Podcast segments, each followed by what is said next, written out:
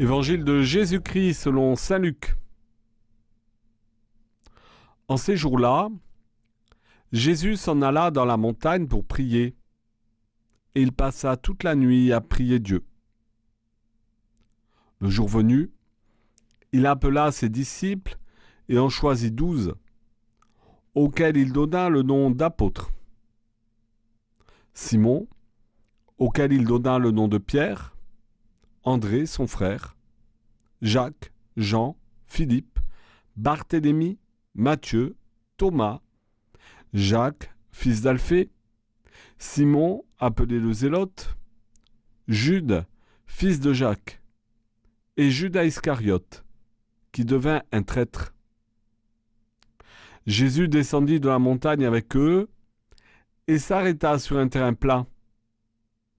Il y avait là un grand nombre de ses disciples et une grande multitude de gens venus de toute la Judée, de Jérusalem et du littoral de Tyr et de Sidon. Ils étaient venus l'entendre et se faire guérir de leur maladie. Ceux qui étaient tourmentés par des esprits impurs retrouvaient la santé. Et toute la foule cherchait à le toucher, parce qu'une force sortait de lui et les guérissait tous.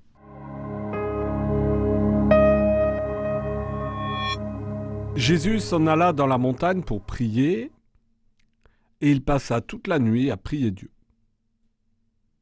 Selon une note de bas de page de la Bible de Jérusalem, les évangélistes notent souvent que Jésus prie au moment des repas et lors d'événements importants pour les autres et pour lui-même.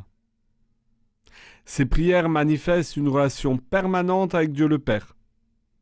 Ces prières sont à la source de tout le ministère de Jésus. Dans ces prières, Jésus discerne et accueille la volonté du Père qu'il est venu accomplir. Il y trouve la force de l'accomplir.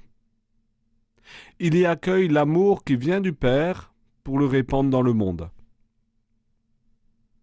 Après avoir prié longtemps, Jésus sait quels disciples il faut appeler pour les instituer apôtres. Jésus peut diffuser l'amour du Père en guérissant les malades et en redonnant la santé à ceux qui étaient tourmentés par des esprits impurs.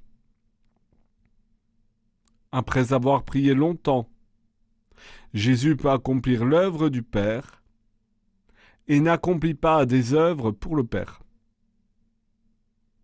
Parmi les disciples, les élèves qui suivent le Maître Jésus, Jésus en a choisi douze pour devenir apôtres, pour les envoyer comme missionnaires.